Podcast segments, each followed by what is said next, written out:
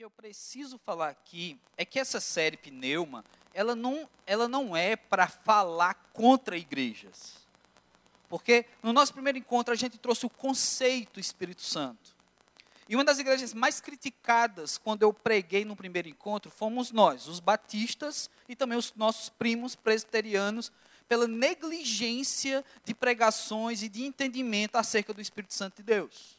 E eu expliquei por quê nós nos tornamos negligentes para falar do Espírito Santo, mas não defendendo, simplesmente explicando a nossa negligência. No nosso segundo encontro, eu falei muito dos pentecostais, pela maneira como se vê o Espírito Santo e se trata. Mas essa série, insistentemente eu vou falar isso, ela não é para falar contra as igrejas, mas ela é para nos fazer elucidar, entender tudo que é dimensão do Espírito Santo e, infelizmente, muita coisa foi pregada errado. Muita coisa tem sido pregada errado. Então nós precisamos trazer o entendimento. Erramos nós, as igrejas históricas, por negligenciar o assunto. Erraram ou tantas outras por muitas vezes criar ideias a respeito do Espírito Santo extra Bíblia. Mas eu pergunto para vocês: existe sim pregações fora de contexto bíblico? Será que existe isso? Existem músicas fora do contexto bíblico? Sim, a resposta é sim. Mas por que tanta gente acredita? Por que tanta gente acaba comprando essas ideias? Existem verdades absurdas sendo pregadas usando a palavra de Deus como referência? Sim. Mas a pergunta é por quê? Por que se ensina errado? Gente, a figura do ser humano caído desde o jardim do Éden é uma figura que tenta deturpar a ordem de Deus. Deus deu a ordem para obedecê-lo. E a ordem era não consumir daquele fruto da árvore do conhecimento e do bem e do mal. O homem foi e dali ele usou daquele fruto, ele ousou usar daquele fruto. E desse modo, a desobediência a Deus entrou pelo mundo, o pecado entrou no mundo. E na primeira mensagem da série Pneuma, a gente também falou sobre o primeiro e o segundo Adão o primeiro homem e o último homem que é Jesus Cristo. Então você vai olhar lá depois. Mas hoje, eu quero falar sobre os sem espírito. Porque eu, eu cheguei a mencionar isso nas duas mensagens. Que sim, no Antigo Testamento haviam contextos que mesmo pessoas que Deus usava, querendo Deus, ele retirava o seu espírito dessas pessoas. Então hoje eu quero trazer para vocês essa ideia verotestamentária acerca do espírito que também sai das pessoas. Mas eu ainda quero continuar refletir com vocês sobre essa ideia, porque tanta gente acredita em mentiras contadas. Eu queria realmente incomodar vocês com isso. Porque às vezes a gente acredita em certas coisas. Hoje à tarde eu tive a oportunidade, uma rica oportunidade, de falar para um, um, grupo de uma pós-graduação de estudantes de psicologia sobre tanatologia, não é? que é o estudo sobre a morte, sobre o luto. E é um, um, grupo vasto, um grupo misto de pessoas que creem e descreem de Deus. E dentro dos estudos que eles estavam fazendo, eles chegaram na, na disciplina sobre crenças, sobre como lidar na clínica de psicologia com pessoas que têm suas crenças, como lidar com a morte, ou luto, melhor dizendo. E aí eles queriam ouvir alguns representantes, não é? E aí teve um espírita que falou, abriu a tarde falando a visão do espiritismo sobre a morte.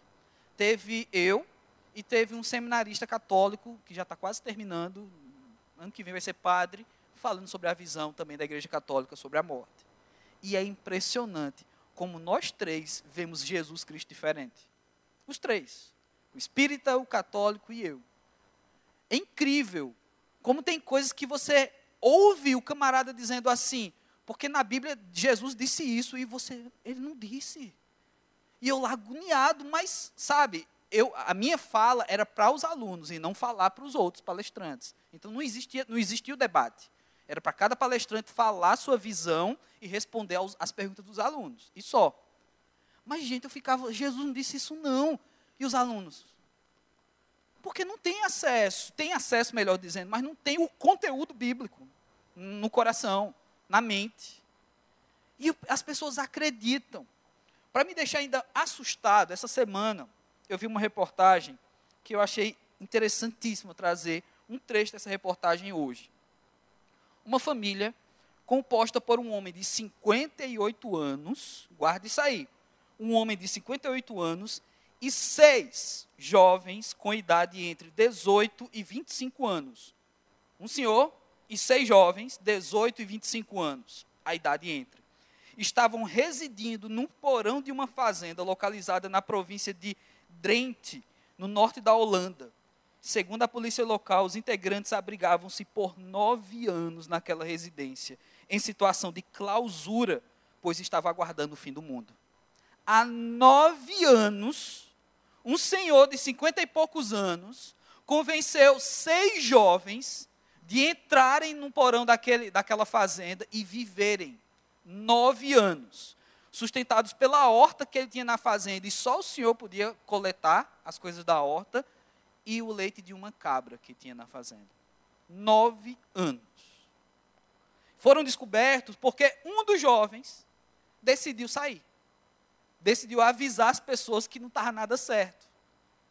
E ele estava com o cabelo todo desgrenhado, a barba enorme, a roupa suja, e foi encontrado nas ruas completamente desorientado. Uma pessoa que passou nove anos e foi descoberta agora, ele não sabe o que é WhatsApp. Deus é bom, irmãos. Ele não sabe o que é Instagram, ele não sabe o que é isso. Imagina que loucura, velho. Nove anos só e o cara já entra num mundo que está totalmente diferente, onde todo mundo é produtor de conteúdo agora. Quando eles entraram naquela clausura, ele não sabia que o mundo ia ser desse jeito. Ele não entendia, ele não conseguiu entender o que é estava acontecendo nesse mundo, tantas coisas diferentes. Mas o que eu quero focalizar aqui é que como seis jovens foram convencidos de que o mundo ia acabar e eles precisavam se esconder. E passaram nove anos escondidos. Só um saiu e foi avisar a polícia. Só um. A reportagem não entra em detalhes o que foi que esse senhor usou, se obrigou, se conquistou, não explica. O que a reportagem diz é que simplesmente era isso, era um senhor e seis jovens. Mas a questão é, seis jovens. Você que tem vinte e poucos anos, você já acha que sabe um pouco de tudo. Porque o Google, ele dá a oportunidade da gente saber um pouco de tudo. Sabe, de aprender com doença, ou de aprender o que são as doenças, é uma loucura não é? Ah, hoje à tarde a gente fez um chá de fralda para um casal colega nosso aqui da igreja, e a gente teve um relato do Júnior e da Alice, que são um casal queridos por nós, da nossa juventude. O Júnior, inclusive, já foi pregador de acampamento do AMP, e eles falando a experiência deles com o Benício, o primeiro filho. Quando o teste do pezinho, que é um teste que dá para identificar mais de 20 doenças na criança, inicialmente deu que o Benício só teria dois anos de vida, uma doença lá. Eles entraram em desespero. Claro, um bebê recém-nascido e chega a notícia do médico, olha, ele vai viver dois anos. Imagina. Aí a mãe do Júnior da Liz estava aqui em Fortaleza ajudando nesses primeiros dias de gravidez, de parto, né, de recém-nascido, e ela foi direto para o Google. Aí ela diz, mãe, não faz isso, ou senão a gente vai pirar mais ainda porque vai, vai piorar a situação. Não olha. Está proibido todo mundo ir pesquisar no Google que doença é essa. Porque o médico já falou o que tinha de falar, agora é com Deus. A gente tem que ajoelhar e orar. Porque se ficar pesquisando, a gente vai ficar mais em crise ainda. Então, nós temos acesso a tanta informação, a gente acha que pode discutir qualquer assunto, porque a gente tem um, uma pitada, sabe, de, de assunto. Essa semana eu também tive a oportunidade de ver uma entrevista com o presidente da Associação de Terraplanistas do Brasil, não é? E, gente, eu não, eu não consigo, velho. Sabe, os caras falam, parece que eles acreditam mesmo. Teve um dos repórteres que olhou para o cara e disse assim: Olha, eu não quero te desrespeitar, mas eu penso lá dentro que vocês dois combinam tudo isso, sai daqui, fica morrendo de rir da gente, depois volta tudo sério. Porque não é possível que vocês acreditam nisso. Não é? Mas os caras falam e quer provar e tem um monte de coisa para falar. Eles têm conteúdo. E eles disseram que pelo mundo já são 6 milhões de pessoas. Bom, eles dizem que acreditam que a Terra é plana, então não sei se eu vou acreditar, são 6 milhões de pessoas mesmo, né, no que eles falaram. Mas que tem muita gente acreditando, tem. Por que as pessoas acreditam? Por quê? E aí eu volto a falar sobre a questão do Espírito Santo. Gente, se, se, seis jovens, garotos, acreditam num senhorzinho que o mundo vai acabar e que eles precisam se esconder num porão lá na, lá na Holanda, se tem milhões de pessoas acreditando que a Terra é plana e tantas outras baboseiras são pregadas, ensinadas, que são tratadas por aí afora, falar sobre questões bíblicas que são mais complexas, principalmente usando o Antigo Testamento, é muito fácil usar disso para enganar as pessoas. E detalhe, eu não quero dizer aqui que todo pregador que prega extra Bíblia está pregando com a intenção de enganar. Muitas vezes a escola que aquele pregador fez, o seminário, seja lá onde foi que ele aprendeu a pregar, já foi daquele jeito. O cara já aprendeu tudo errado. E, e ele acredita naquela verdade. E ele replica aquela verdade que ele acredita. Então também não estou aqui para jogar pedra em pastor. Porque eu já fiz isso antes de ser pastor. E um pastor amigo meu chegou e disse para mim assim: Léo, você está sendo muito rude, muito radical com as lideranças de igreja. Porque você hoje é pedra, mas um dia você vai ser vidraça. E hoje eu sou vidraça. Eu sou pastor. Eu sei que eu também já preguei errado, eu sei que eu também já, já tive atitudes erradas porque eu sou humano. Não quero jogar pedra nessa galera. Porque existe um sistema, existem denominações que partem de, de assuntos extra-Bíblia. Por que não citar profetas novos? Tem novos reveladores de assuntos que, para certas religiões, são Bíblia. A Ellen White é considerada uma profetisa. E para os adventistas, tudo que essa mulher falou é tal como palavra de Deus. Assim como uma encíclica papal. O Papa ele pode produzir um documento que aquilo se torna tão sagrado quanto palavra de Deus. Assim como Joseph Smith escreveu o livro de Mormon, para eles é tal qual a palavra de Deus é para nós. Soltar o pessoal. Que bom que vocês foram libertos da escravidão. Nove anos, seis jovens. E a gente tinha essa peça teatral para fazer com vocês. O senhor de 56 anos sou eu, né? E eles estavam todos na clausura. A vantagem, Raul, que essa ideia, essa ideia foi o Raul que deu. Depois falem com ele. Porque a Kézia está no meio e é a esposa dele. Bata nele mais tarde. Quando ele estiver dormindo, melhor a ideia legal dessa piada é que quem chegou não está entendendo nada do que está acontecendo. Então é basicamente oito jovens na clausura. Nove. Dez jovens. Então o que acontece? É, e aí a galera não está entendendo nada e vocês estão rindo da cara deles. E é a melhor risada que tem.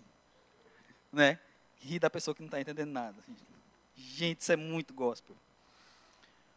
Pois é, infelizmente, se acredita demais em mentiras pregadas, porque muitas vezes elas são muito bem pregadas. E principalmente quando se trata de assuntos bíblicos que, que trazem para nós um certo temor, porque caramba, é o Espírito Santo, é Deus. Quem que vai dizer para esse cara que ele está errado? O cara está pregando sobre o Espírito Santo. Eu não sou doido de dizer que ele está errado. O cara está falando que o Espírito Santo faz e age, e, e, e, dessa forma, e sobe uma pessoa e diz: Rapaz, eu já tive, eu fiquei tão cheio do Espírito Santo que eu saí voando. E você vai dizer que não é? Rapaz, eu não acredito nisso, não. Saí voando. E eu vi até que a terra é plana quando eu voei. As pessoas acreditam, não é? Então, pensar na questão da espiritualidade e pensar principalmente nessa terceira manifestação de um só Deus, da Trindade, o Espírito Santo de Deus, olhando agora hoje para o Antigo Testamento, é algo que a gente tem que pensar e tentar mergulhar, tentar fazer uma exegese do Antigo Testamento, ainda mais complicado. E detalhe, seja bem curioso. Normalmente, quando se prega inventando muita coisa da Bíblia, se usa o Antigo Testamento para isso. Apenas eu te digo isso, seja bem curioso quando se prega inventando, se usa o Antigo Testamento, porque o Antigo Testamento é mais complicado de entender. Então a pessoa que está ouvindo, rapaz, eu vou acreditar nesse pastor, porque eu estou lendo e não estou entendendo nada, então o que ele disser para mim está valendo? É assim que funciona. Então, muito cuidado, questione, questione inclusive a mim. Não é? Vá, olha aí na sua Bíblia, rapaz, será que o pastor está falando isso que está aqui mesmo? Por exemplo, abre a sua Bíblia em Salmo 51, 10 e 11. Vamos ver o que é que diz aí a palavra de Deus. Salmo 51, 10 e 11, Salmo de Davi, um dos escritores dos Salmos, não é? E que dentro desses, dessas canções, desses poemas que Davi escrevia, 11, 12 jovens ficaram enclausurados e foram libertos. 51, 10 e 11. Olha o que diz esse texto. Cria em mim, ó Deus, um coração puro e renova dentro de mim um espírito inabalável. Não me repulses da tua presença, nem me retires o teu Espírito Santo. Olha que oração de Davi. Davi é sincerão, viu? Sabe aquele amigo, aquela amiga sincerona que fala a verdade? Amiga, eu estou feia? Tá. Sabe, amigo, eu estou gordo? Tá sabe? Aquela, aquela pessoa sincerona. Pois é, Davi era um cara sincerão. E nas orações cantadas que ele escreveu, ele falava real para Deus. Quando ele estava mal, ele dizia que estava mal. Ele não tentava parecer que está bem. Sabe? Não é aquela, aquele discurso herbalifeano, está tudo muito bem. Davi, nas crises, nas tretas, ele falava que estava em crise que estava tretado com Deus. Eu não vou contar mais não, o número de jovens enclausurados porque não param. Mas ainda bem que eles saíram do fim do mundo. Davi aqui, ele faz um, um clamor a Deus: Deus, não fique longe de mim, não fique repulsivo de mim, ou seja, não tenha nojo de mim, Deus. Davi está dizendo algo assim: Deus, não fique é, enojado da pessoa que eu sou, porque Davi vacilou. E ele está temendo isso, porque Davi sabe, como ninguém, que quando você tem o Espírito Santo de Deus, você consegue fazer qualquer coisa. Vencer batalhas, derrubar gigantes. O cara sabe que com o Espírito Santo de Deus, com a presença de Deus, aquele, ele era um cara super poderoso, mas ele sabia que era de Deus e não do Davi. Por isso esse drama. Senhor, crie me um coração puro e renova um espírito inabalável. Esse primeiro espírito aí não é o Espírito Santo, do versículo 10 é um espírito inabalável, ou seja, é um cara com força, um cara que está disposto a enfrentar qualquer coisa. Mas ele, para ele, primeiro, um coração puro. Não é qualquer coisa de qualquer coisa. É um cara puro que está disposto a fazer qualquer coisa com um coração puro. Então já já quebra um monte de situações que uma pessoa disposta e forte e com todas as piores intenções pode fazer com um espírito inabalável. Primeiro um coração puro. Mas aí ele diz: não fica com nojo de mim, não se aparta de mim e nem me retires o teu espírito. Davi sabe que vacilos cometidos naqueles tempos, no Antigo Testamento, poderia provocar o afastamento de Deus da vida dele. E aí a gente agora vai para uma história onde isso fica ainda mais claro como Deus retirava seu espírito no Antigo Testamento. Então abra sua Bíblia no finalzinho de Isaías 63, a partir do versículo 7. Isaías 63, a partir do 7, essa é considerada a última oração desse profeta Isaías por si ou pelo seu povo, é a última oportunidade que ele fala e abre o coração para Deus. Isaías 63, 7 a 14. Amém? Todos acharam? Estão achando? Ouço folhas mexendo. Gente, eu quero louvar a Deus pela vida da banda que assumiu hoje o AMP, né? A gente tem gente vindo aí do Ministério da Tribo, que hoje pôde também nos ajudar na adoração, e louvado seja Deus por vocês, né? E misturado também com a galera do AMP, então ficou muito massa a ideia, espero que volte, né? Vocês tiveram a oportunidade de ouvir, por exemplo, a Júlia, né, cantar. Que a Júlia, ela é daquele tamanho, ela é como se fosse uma JBL, sabe? Uma caixa bem pequenininha, mas potente, tá ligado? Então, assim, a gente teve a oportunidade de ouvir isso, não é? Então, que bom, que bom que a gente tenha mais oportunidades assim. Isaías 63, 7 a 14. O bom é que agora tudo está vendo podcast, então você vai ser homenageada no Spotify, não é? Diz a palavra de Deus: Celebrarei as benignidades do Senhor e os seus atos gloriosos, segundo tudo que o Senhor nos concedeu e segundo a grande bondade para com a casa de Israel bondade que usou para com eles, segundo as suas misericórdias e segundo a multidão das suas benignidades. Porque ele dizia: certamente eles são meu povo, filhos que não mentirão, e se, e se lhes tornou o seu salvador. Em toda a angústia deles, foi ele angustiado, e o anjo da sua presença os salvou. Pelo seu amor e pela sua compaixão, ele os remiu, os tomou e os conduziu todos os dias da antiguidade. Olha que maravilha! Isaías falando a respeito da presença de Deus e os atos salvadores de Deus na vida do povo de Israel. Versículo 10, acompanha aí. Mas eles foram rebeldes e contristaram o seu Espírito Santo, pelo que se lhes tornou em inimigo e ele mesmo pelejou contra eles.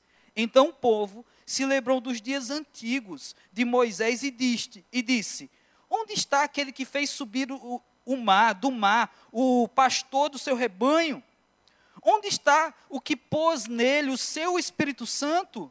Aquele cujo braço glorioso ele fez andar a mão direita de Moisés, que fendeu as águas diante deles, criando para si um nome eterno. Aquele que os guiou pelos abismos, como o cavalo no deserto, de modo que nunca tropeçaram. Como um animal que desce aos vales, o Espírito do Senhor lhes deu descanso. Assim, guiaste o teu povo para te criares um nome glorioso.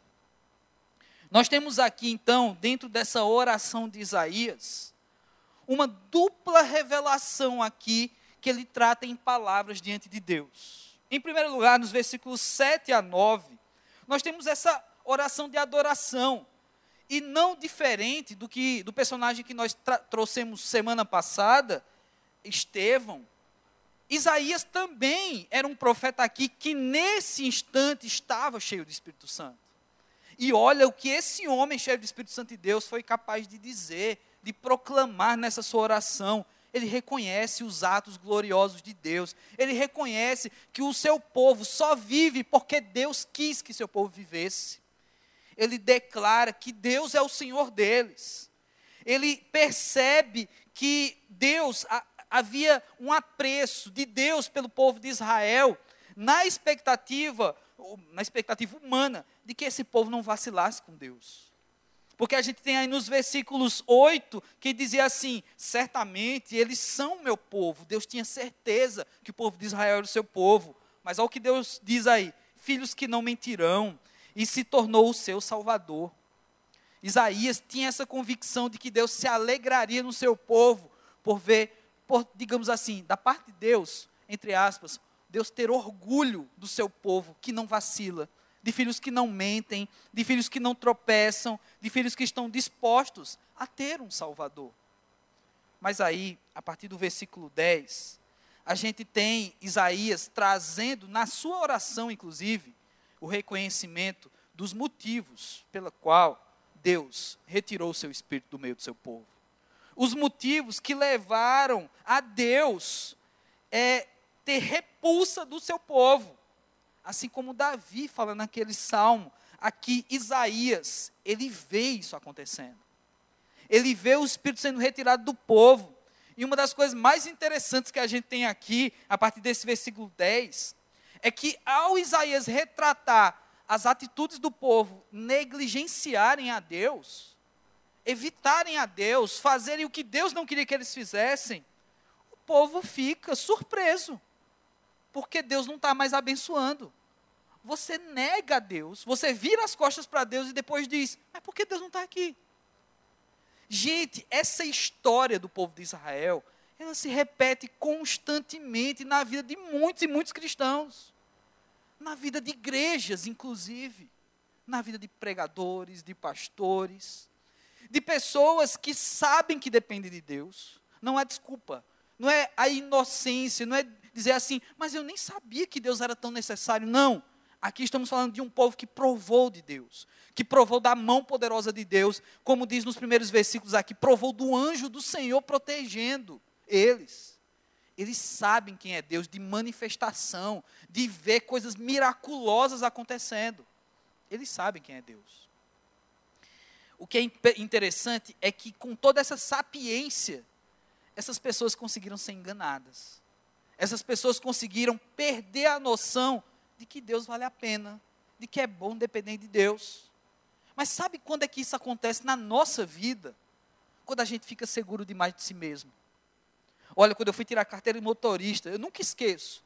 Uma das coisas que meu professor dizia muito, meu professor de aulas práticas, era um dos maiores problemas de acidente de trânsito é, que envolve, principalmente a figura masculina nos homens, era o excesso de confiança. É aquela coisa, dá não, dá, dá não, dá, dá. Sabe? Excesso de confiança, vai dar. E pay. Né? Então, assim, eu nunca sofri nenhum acidente muito grave. Só um carro que me acertou, deu perda total nos dois. E não foi nenhum erro meu, a culpa era do sinal. Quem manda tá vermelho? Não é? E aí eu passei. Mas é um grande problema. Excesso de confiança é um grande problema. Isso acontece com a gente, galera. Isso acontece quando a gente começa a acreditar que a gente não está precisando mais tanto de Deus. Que o que Deus tinha para fazer já fez. Ah, Deus já te salvou. Deus já resolveu um problema teu. Deus já te deu grande amor. Eita, sabe? Já está massa as coisas com Deus. Agora eu vou resolver as coisas do meu jeito. Eu confio em mim. Eu vou fazer as coisas do meu jeito. Tá bom, Deus. Eu já curti demais o que tu tinha para me dar. Agora eu quero me dar. Eu quero me dar oportunidades. Eu quero me alegrar. Eu quero fazer as coisas do meu jeito. E assim a gente continua fazendo. Foi assim que o povo de Israel fez. O povo enjoou dos presentes de Deus. O povo enjoou do cuidado de Deus. Deus oferecia alimento, proteção de sol, de frio gratuito e o povo não quis mais isso. Isso deixou de ser a novidade, porque bênção é bênção, mesmo que ela seja repetida. Mas nós, humaninhos, seres humanos, a gente enjoa de bênção. Quando a coisa começa a ser repetida, a gente diz: rapaz, esse negócio é tão bom que eu não quero mais. A gente enjoa, a gente deixa de dar valor. Não tem aquele ditado, né? Que a gente coloca quando termina um relacionamento, só valoriza quando perde. Sabe? Pois é, mas infelizmente isso acontece. Eu quero ver você dirigindo um carro na autoestrada, na maior velocidade, e você perder uma roda. Você vai dar tanto valor àquela roda. E há tantas outras coisas que você vai perder no meio do caminho aí. Imagine então numa moto, que só são duas, perder uma. Uma vez eu estava andando de bicicleta e eu descobri que eu não entendo de mecânica de bicicleta. Mas eu era adolescente e eu queria resolver um problema da minha bicicleta eu vi que o pneu dianteiro estava um pouquinho folgado, eu disse, eu vou pegar as ferramentas e vou tirar essa folga. Apertei tanto que o pneu não girava, ficou duro. Sabe? Eu criei o freio de mão da bicicleta. Eu apertei tanto que a bicicleta não ia para lugar nenhum, com a mão. Então, freio de mão. Não é? Então, eu tinha duas opções. Ou andar empinando só na roda de trás, e eu não tenho essa habilidade, certo? Ou então afrouxar novamente e deixar como estava antes. Só que eu não sabia como é que estava antes. Então eu afrouxei. E o pneu começou a girar. E eu fiquei feliz. Eu disse: caramba, eu já entendo de mecânica de bicicleta. E aí eu saí na minha bicicleta e fui atravessar uma linha de trem férrea. E aí, naquela trepidação, o pneu saiu e foi embora. E o garfo da bicicleta entrou no trilho de trem. E eu não sou alado, né? eu não vou. Né? E eu entrei também na linha do trem sabe? É, foi, foi, uma, foi uma experiência bem emocionante, sabe assim? Você ter aquele metal se aproximando do seu rosto e você sentir gosto de ferro. Não é? Então, assim, foi bem emocionante. Então, eu descobri ali que eu não, eu não nasci para isso, para ser mecânico de bicicleta. Mas, irmãos, aquela confiança que eu saí montado na bicicleta porque eu fiz o pneu girar, eu estava muito certo que eu tinha consertado. Excesso de confiança. Um problema do ser humano. O problema de acreditar que tem coisa que você já está tão expert, porque você já deu tanta cabeçada na vida. Tem gente que aprende, tem gente que dá cabeçada e aprende. Mas tem gente que dá cabeçada e não aprende. Tem gente que acha que é expert na vida, em alguma coisa, mesmo aprendendo com Deus. Rapaz, eu já fiz tanto isso e errei, e Deus me ensinou que eu já aprendi o que Deus quer. Que diz, Deus, agora deixa eu fazer porque eu já entendo. Aí Deus deixa. Vai lá, vai lá, filho, faz lá o teu. E aí vê o que acontece. Então, irmãos, Deus fez isso com o seu povo. Isaías revela nos primeiros versículos que Deus amava esse povo, que era o povo escolhido de Deus. Que, olha, o versículo 9 diz que quando o povo estava angustiado, Isaías diz, de uma forma poética aqui que Deus se angustiava também. Ou seja, Deus é um pai tão preocupado que quando o filho está chorando, rapaz, está chorando, aí começa a chorar também. Deus se angustia junto com seus filhos. Mas eles se rebelaram. Quando se rebelaram, Deus deixou de se angustiar com eles. Porque eles deixaram Deus de lado. Se vocês não me querem mais, vocês então vão provar do que é uma vida sem mim. E Deus deu a oportunidade para eles provarem dessa vida sem Ele. E Deus retirou o espírito dele. O último versículo que eu li, o versículo 14, ele traz um, uma, uma, ideia um pouco estranha para a nossa realidade. Ele fala que assim como o animal desce os vales, o Espírito de, do Senhor lhes deu descanso. Assim como um criador de animais, ele tem uns apriscos onde ele reserva, deixa lá os animais tudo guardadinho, mas algum animal escapa e vai viver, sabe, livre, leve e solto, né? pela floresta, né, como eu sou São Paulino, como um verdadeiro Bambi assim, correndo, saltitante pela floresta. O cara diz que assim como um animal que escapa e vai viver como quer, o Espírito Santo fez isso com vocês. E o texto ainda traz aqui na Almeida Revista Atualizada que o Espírito deu descanso. Tipo assim, eu vou tirar férias de vocês. Eu vou deixar vocês viver a vida que vocês querem.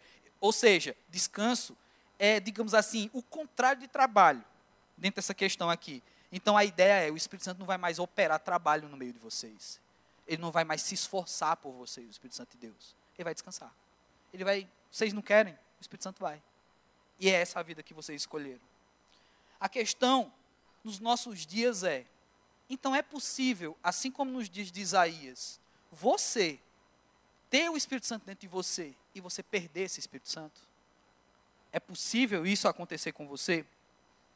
Olha que legal, tem alguém me ligando. É possível você ser que nem o povo de Israel, ser um adorador, ir para a igreja, passar por todos os rituais e frequentar a igreja, participar dos cultos, de repente começar a ensinar na escola bíblica, liderar um pequeno grupo e você fazer uma besteira e você perder o Espírito Santo de Deus? Pois é, aí é para onde a gente vai agora, para o Novo Testamento. Então abra sua Bíblia em João, capítulo 14, a partir do versículo 16. Não foi ninguém daqui que me ligou, não, né? Não é possível. Pode ser o Espírito do Senhor.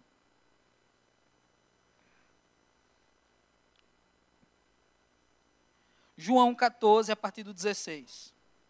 Claro que espírito com E maiúsculo. Espírito suíno. É uma, uma maneira delicada né, de falar espírito de porco. João 14, 16 e 17. E mantenha sua Bíblia aberta em João, porque a gente vai ler um pouquinho depois outros versículos. Diz o seguinte: E eu rogarei ao Pai, e ele vos dará outro consolador. Legal isso aqui, ó. Outro consolador. Jesus Cristo estava cuidando dos seus discípulos. Jesus Cristo estava dizendo para eles: Olha, eu estou indo embora.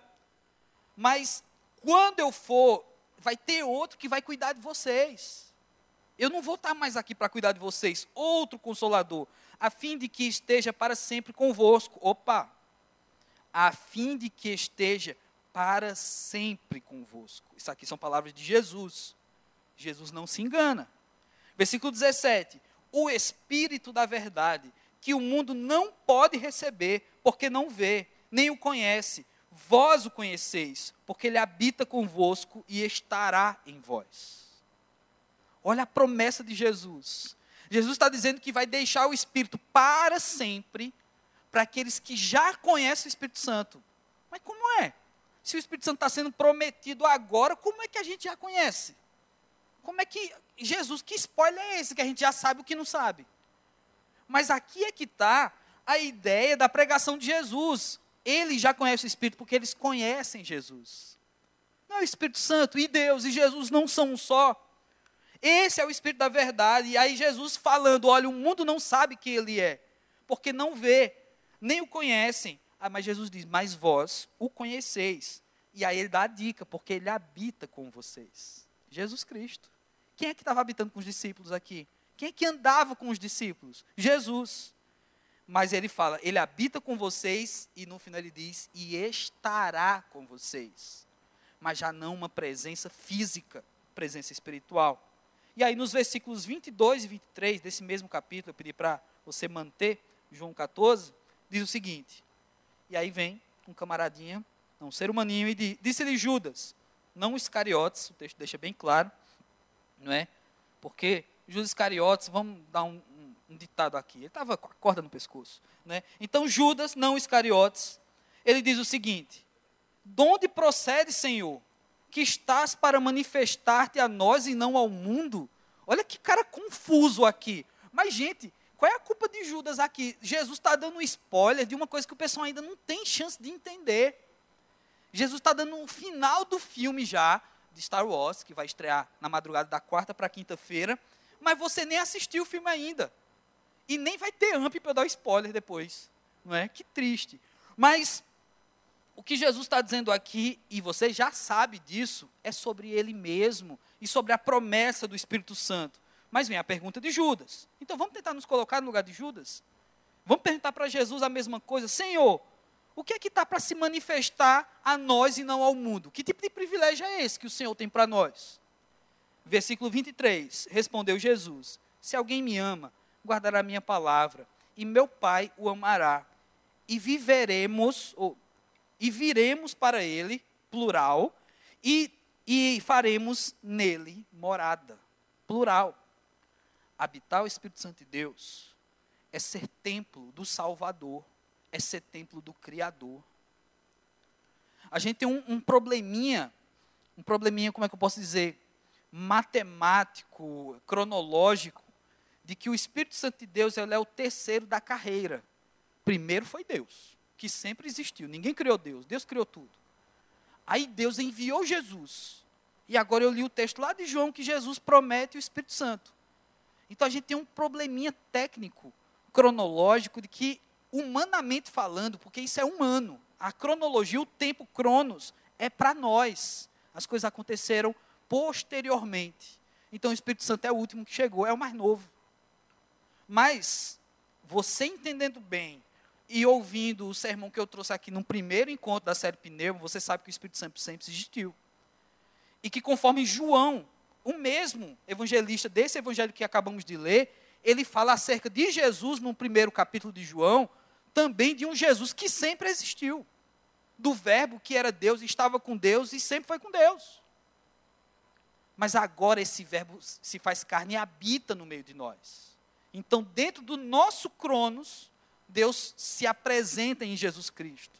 E dentro do nosso Cronos, o Espírito é prometido agora como uma promessa permanente na vida do, do cristão. Não mais, como a gente viu lá em Isaías, o temor de perder o Espírito Santo de Deus. O Espírito Santo de Deus que tira férias, que assim como o animal, ele vai embora. Vocês não querem? O Espírito Santo vai embora. Não mais. Então, nós e eu defendo essa teologia de que é impossível perder o Espírito Santo de Deus. E normalmente, quando a gente fala isso num debate teológico, ou então com alguém mais curioso acerca da teologia, a primeira pergunta que. Não, a pergunta que mais vem é: então, pastor, como é que explica o fulano que era batizado, era da igreja, agora está vivendo uma vida muito louca?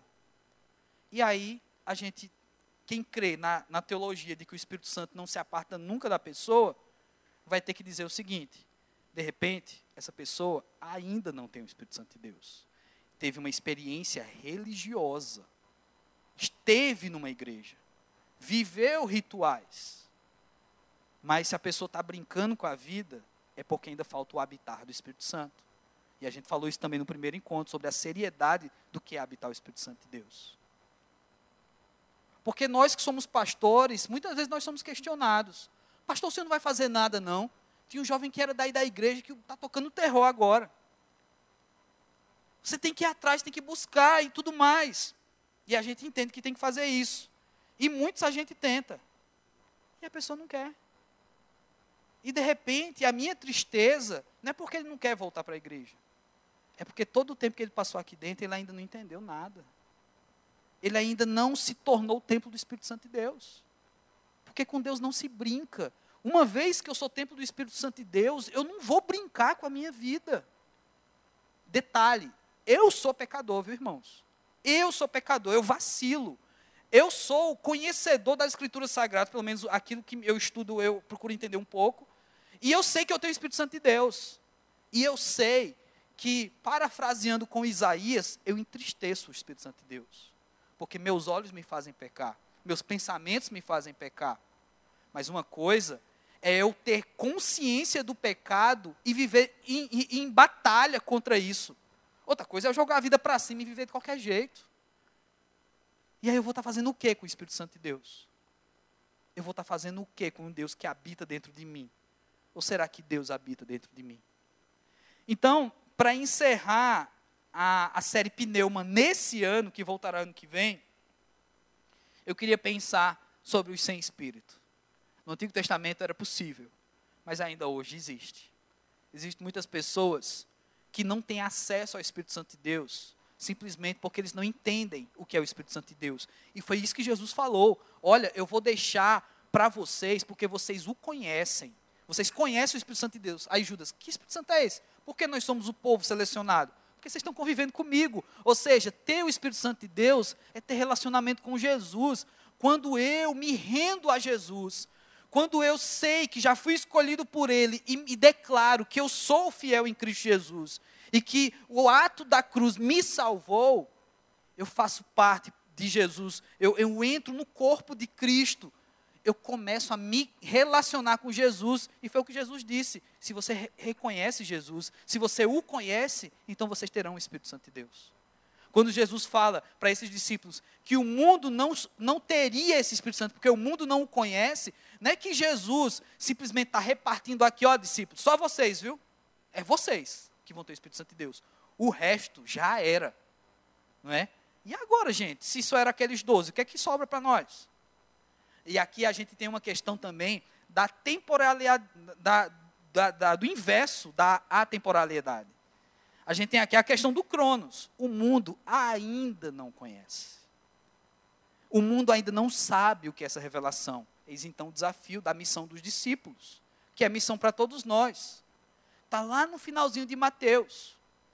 Ide por todo mundo e pregar o evangelho a toda criatura, batizando em nome do Pai, do Filho e do Espírito Santo fazer com que as pessoas conheçam Jesus, aproximá-las de Jesus, para que elas saibam que elas são salvas por Ele, é também apresentar o Espírito Santo para as pessoas. Então eu creio, irmãos, e se você já teve essa dúvida ou essa vontade de me perguntar em que momento o Espírito Santo faz parte da nossa vida, a partir do momento que você é salvo por Cristo Jesus. A partir do momento que você conhece Jesus Cristo, que você se relaciona com Ele, Ele prometeu isso. Aqueles que me conhecem me terão, eu prometo para vocês, porque vocês me conhecem. Então o Espírito Santo habita na vida de um cristão. A questão é: será que você conhece Jesus Cristo? Você conhece o Cristo da cruz? Ou você conhece um Jesus Cristo da história? Na população brasileira, a maioria das pessoas conhece o Cristo da história. A maioria das pessoas sabe o que é e quem é Jesus? Uma divindade, uma coisa fantástica, alguém que foi muito sábio. E hoje eu tive a oportunidade de ouvir um espírita falar sobre Jesus, um seminarista católico falar sobre Jesus, e entender que eles pensam diferente de mim. E também eu não quero dizer que eu estou certo e eles estão errados, não. Eu posso estar enganado em algumas coisas. E ainda está, até agora, enganado. Viu? Mas a questão é: se eu realmente conheço um Jesus da história, a história, esse Jesus da história salva vidas? Esse Jesus da história, ele transforma pessoas? Porque só no Brasil a gente vê algo como está acontecendo aí. Pastores evangélicos fazendo campanha para não assistir a Netflix e parar com a Netflix, porque um grupo fez um filme escandalizando a nossa fé. Sim, verdade, isso é verdade. Mas isso acontece todo ano, irmãos. É porque agora está acessível, mas isso acontece todo ano. Existem políticas públicas que são feitas para denegrir a imagem do cristianismo. E tem pastores que apoiam políticos. Então a coisa está errada muito antes. A coisa é muito mais profunda do que um filme que denigra a imagem de Jesus. Tem um filme que denigra a imagem de Jesus, que diz que Jesus é homossexual, que já tem quase 10 anos que foi feito. E já foi assistido por milhares de pessoas e ninguém nunca falou nada. Então, assim, esse povo que acredita no Jesus histórico ficou ofendidinho, porque é um Jesus usado na política também. é um Jesus que a gente vai defender uma bandeira. Você que crê no Cristo da fé, no Cristo que morreu naquela cruz, que derramou sangue por você, o Cristo que te salvou, você sabe que vai além da história. É um Cristo que passou pela história e invadiu a nossa história, a história da tua vida.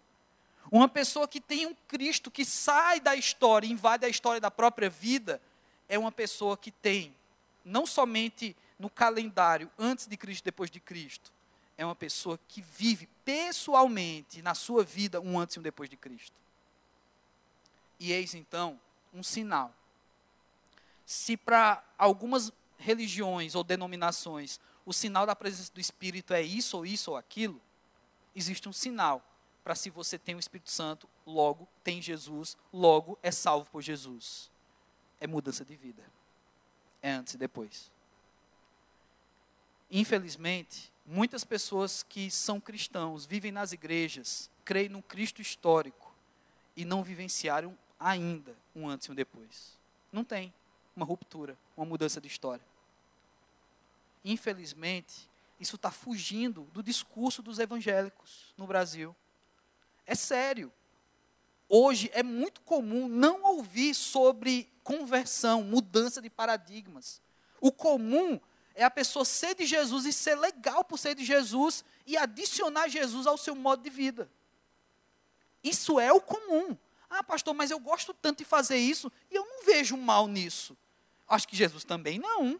Eu vou continuar fazendo. Isso não é conversão. Você está querendo converter Jesus para você.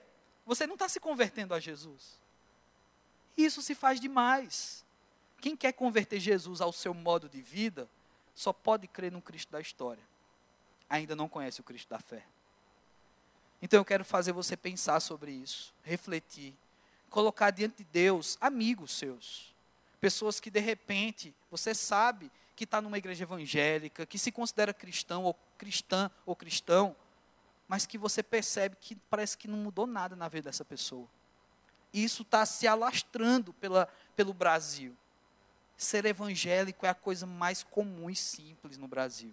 Ser evangélico para defender a bandeira de ser contra o Netflix não é difícil. É só chegar na rede social e dizer: eu também vou bloquear a Netflix. Até porque está fácil fazer isso, porque a assinatura da Amazon é muito mais barata. Mas eu quero ver quem realmente está disposto a vivenciar essa, essa, esse Cristo que sai da história e entra na sua história. Onde as pessoas vão dizer: caramba, velho, eu não reconheço mais Fulano de Tal. Ou então, quando você revê um amigo das antigas, ele diz: Cara, eu não te conheço mais. Você não é a mesma pessoa. Isso é quando Cristo muda a nossa história. Isso é que acontece. Fazer parte de uma igreja, fazemos. E detalhe, irmãos, é bem provável, é bem possível que existam inclusive líderes, pastores, que ainda não vivenciaram isso.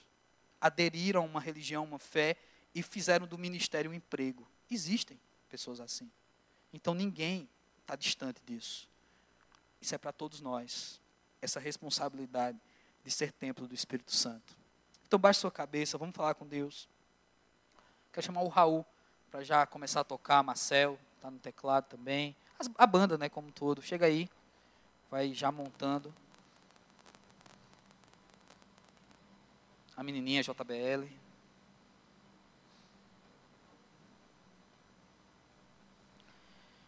Baixa aí sua cabeça. Eu quero. Oi. Eu quero ter um papo sério com vocês agora. Papo bem sério mesmo. Então eu queria que você fechasse o olho agora. A gente está encerrando as atividades do ano do AMP. Ah, Deus fez muitas coisas aqui, falou, inclusive falou ao meu coração de formas diversas. Muitos jovens passaram esse ano servindo, alguns já estão em outros estados, em outros lugares. Outros passaram por aqui, estão em outras igrejas. Deus tem trazido outros para que aqui ficar, para permanecer, para servir. Muitos têm frequentado os nossos cultos, outros têm visitado os nossos cultos. Alguns de vocês já são da PIB desde sempre. Outros chegaram esse ano, ano passado. Mas eu quero te fazer uma pergunta bem séria, bem séria mesmo, sobre tudo isso que a gente está falando aqui. Para que você seja templo do Espírito Santo, você não precisa de uma nova revelação, você não precisa ter atitudes sobrenaturais. Você precisa ser reconhecido como amigo de Jesus. Os amigos de Jesus são aqueles que andavam com Ele, são aqueles que foram salvos e libertos por Ele, são aqueles que receberam de Jesus a promessa que o Espírito Santo, uma vez entregue, ele permaneceria habitando na vida dessas pessoas. Mas eu quero te perguntar uma coisa: se você tem dúvida a esse respeito na sua vida, na sua vida pessoal, de que, vem cá, será que eu tenho o Espírito Santo mesmo? Tem tudo isso que o pastor está falando. Será que eu não estou parecido com aquele povo de Israel, que tem, mas não tem? Eu quero te dizer que a promessa de Jesus é que o Espírito Santo permaneça. E caso você tenha dúvidas, eu quero orar com você hoje. Caso você tenha dúvidas a respeito de salvação, de realmente desse Jesus que invade e muda a tua história. Se está faltando no teu calendário um antes e um depois com Cristo, a tua vida está igual. É porque de repente ainda falta ter esse encontro com Jesus.